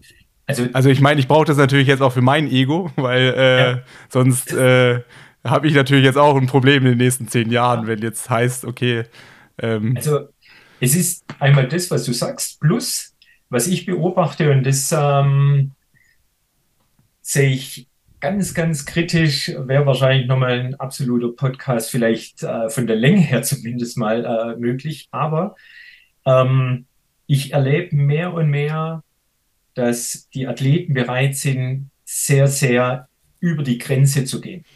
Und äh, ich möchte es mal an dem Beispiel machen, wo war Max Neumann verprügelt alle auf Ibiza. Ja, also Max Neumann, Australier, der war, glaube ich, Vierter letztes Jahr auf Hawaii oder Dritter. Vierter. Ja, vierter, vierter. Ähm, und verprügelt alle auf Ibiza, alle Namhaften, die da waren. Nie mehr die ganze Saison was gehört. Ja, wir wissen ähm, das Spätjahr vom Herrn Blumenfeld, wir wissen das ganze Jahr vom Gustav Iden. Wer es verfolgt hat, Magnus äh, war jetzt verletzt in Florida äh, am Fuß, aber ist trotzdem durchgelaufen. Also eine Bereitschaft, in eine Grenze zu gehen. Ja, du hast vorher eine Stundenzahl von 40 genannt, von ähm, wirklich Extremen, ähm, was man mitnehmen muss. Das ist mal das eine. Und dann erleben wir über mein geschätztes Instagram und Facebook nur die Gewinner an dem Tag oder Podium. Und wenn man dann mal auch vergleicht ähm, und sich die Mühe macht, dann sind von letztem Jahr einige 73-Sieger, sind dieses Jahr kaum in Erscheinung getreten. Was ich sagen will damit ist, ob das jetzt ausgebrannt ist, Thema Verletzung. Also es passiert viel, und mehr in meiner Wahrnehmung äh, wie die Jahre zuvor. Man geht viel härter in die Spitze rein und wer das durchsteht, wenn man äh, zum Beispiel auch in Rot schaut, also wenn du eine Frau Sodaro anschaust, ähm, dann die Daniela Rüff, unsere Laura Philipp, ähm, ähm, die da vorne gelaufen sind, da, da, die sind so, so austrainiert, ähm, bei den Männern ja genauso, die gehen so in den Grenzbereich rein und das erlebst du. Das kommt noch mit dazu, dass wir nicht einen Seriensieger haben, der ist der Beste, der gewinnt eigentlich, wenn er antritt, sondern wir haben sehr viel unterschiedliche. Und plötzlich hast du den Gewinner, wo du denkst, okay, der ist jetzt da, der fällt ein Vierteljahr, weil er vielleicht eine Verletzung hat oder ähnliches. Das kommt mit dazu. Ähm, und ähm, das sehe ich auch mit Argus Augen. Und wenn ich noch eins hinzufügen darf, sorry, er killt mich, aber ist dann auch im Rennen eine Renndynamik. Das ist so ein, und da darf ich auch mal das Beispiel nennen von, von Ibiza. Ähm, da ist der Flo mit der Spitze rausgekommen. Ähm, aber da wird, da, da, hatten eigentlich beim Wechsel, beim Aufstieg waren acht oder neun oder zehn Sekunden. Aber da wird sofort so ein Alarm gemacht dass er halt auf 100 Meter oder 150 Meter Abstand erstmal äh, in einen Bereich tritt, was seine Schwellenleistung ist oder darüber. Und er hat keine Chance, an die Gruppe ranzukommen. Also auch solche Dinge, das, man findet sich nicht, kommt mal ins Rennen rein, sondern es wird auch beim Schwimmen oder Radfahren, speziell äh, bei den PTU-Rennen äh, angeschaut, ist eine Dynamik, eine Dichte, wo du, wenn du das nicht erreichst, wenn du dort vielleicht nicht die Gruppe erwischt, dann sind es auf einen Schlag unter Umständen zehn Plätze. Ja. Also solche Dinge beobachte ich. Es ist viel dichter geworden und das ist vielleicht eher dann ein Thema, wo vielleicht ein Andi nicht erster wird, sondern nur zweiter. Ja. Also nicht in jedem Rennen. Also er gewinnt nur jedes zweite Rennen. Ja. ja, nee, aber das also sehe ich genauso. Also ich glaube auch so von dem, was jetzt so an Leistungen erbracht wird. Ich glaube, das hätten die krassen Athleten auch schon geschafft von der Spitze, wenn sie alles gehabt hätten. Aber dass es andere Sachen sind, die gerade das so spannend machen. Ähm, also genau wie diese Dynamik, genau halt auch so Kleinigkeiten. Vielleicht ist ja sogar auch sowas, ich meine, vorne fahren die ja genauso schnell, ähm, dass das so ein bisschen sich negativ auf die Zeiten auswirkt, weil es vielleicht anders ist, wie wenn man Andis Rennen noch in Rot vor Augen hat, 2011. Ich glaube, da war ja der Benjamin Sanson noch dabei, irgendwie bis 90 Kilometer, da waren die zu zweit, aber dann hat er das Rennen ja eigentlich von vorne gemacht, oder? Ja ich weiß gar nicht überhaupt mal, wenn Radfahren vorne war, also vor Andi. Also eigentlich hat er es von vorne bis hinten eigentlich alleine gemacht. Oder auch Frodos Rennen in Rot äh, 2016 oder ähm, ja, also es waren ja alles Rennen, die er mehr oder weniger ähm, vom Startschuss an alleine gemacht hat. Und ich glaube, das ist dann, was die, was die Zeit angeht, ja irgendwie das Maximum, weil man halt das einfach machen kann, was man will. Ähm, und jetzt auch gerade so ein Magnus oder so, der ist ja in den meisten Fällen dann doch ja auch ähm, zwischendurch immer mal wieder in Bereichen unterwegs, die ihn dann schlussendlich wahrscheinlich zwei, drei Minuten am Ende klauen. Ähm, ja. Ja. Ja. No. Und ähm, mir, werden nicht das Thema äh, Windschatten oder nee. Regel aufmachen. Das wäre ein Thema, also von daher. Ja. Genau. Gut. Das hat, sich, das hat sich auch nicht verändert, hätte ich fast gesagt. Ja. Leider nicht. Gibt übrigens für einen Trainer sehr viel graue Haare, ja, wenn er jetzt euch fragt, warum ich schon welche habe. Ja. Gut, äh, Nils, Utz, haben wir noch irgendwas? Müssen wir noch irgendwas loswerden? Ja, weiß ich also nicht. Mal, wegen der vorgerückten Zeit ähm, sollte ich nochmal irgendwann kommen, werde ich euch dann die Geschichte von der Tanja erzählen, die ich irgendwann mal dazwischen angekündigt habe. Ja. Okay. Ah, ja, stimmt, da war noch was. Machen wir dann mehr Sprachnachricht. Das machen wir dann in der Sprachnachricht. Ja. Da, die, Utz, ich krieg nicht genug von denen. Also schick gerne per Sprachnachricht durch. ja, mache ich. Ja. Wobei noch für die Zuhörer, ja, also der Simon und ich haben bei den Sprachnachrichten ähnliche Zeiten erzielt. Ja. aber, aber Utz, es ging los, also los ging das Jahr, also du, du hast es ja losgelegt. Ich habe dich einmal, ich habe dich, das muss ich ganz kurz erzählen, ich habe Utz einmal kurz eine Frage gestellt zu, ich weiß gar nicht, um was da ging. Ich hatte eine Trainingsfrage, wo ich dachte, ja, frage ich mal schnell den Utz, ähm, so oder so, um irgendwie, ob er mir da ganz kurz weiterhelfen kann. Die Antwort auf diese kurze Frage, es waren zwei Zeiler, waren 17 Minuten Sprachnachricht. und er hat mir, also die Sprachnachricht hat zusammengefasst so, er hat nicht konkret meine Frage beantwortet, aber hat zehn neue Fässer aufgemacht. Und dann habe ich natürlich mit 17 Minuten wieder geantwortet und dann haben wir uns, ja, dann ging es um Pontius zu Pilatus und äh, ja, aber also, es, ist immer hoch, es ist immer hochspannend mit dir. Ja. Liebe Zuhörer, ja, also der Simon hat mir eine offene Frage gestellt mit mehreren Facetten. Daraufhin hat er, Nils, Achtung, in der Wirtschaft macht man immer so eine Management-Summary. Ja, das ging vielleicht eine Minute. Und dann habe ich gesagt, wenn es dich noch interessiert. Und dann kamen zusätzliche Themen und äh, dann haben wir uns nichts mehr geschenkt bei den Sprachnachrichten. Aber ich habe sehr ähm, genossen, also von daher immer wieder gern der Dialog. Ja. ja, wir kennen Simon ja als jemanden, der relativ schnell auf den Punkt kommt. also, Wie ich auch. In diesem Sinne mache ich hier jetzt einen Punkt. Tschüss. Ciao. Vielen Dank. Ciao. Schönen Abend euch. Ciao. Dankeschön. Ciao.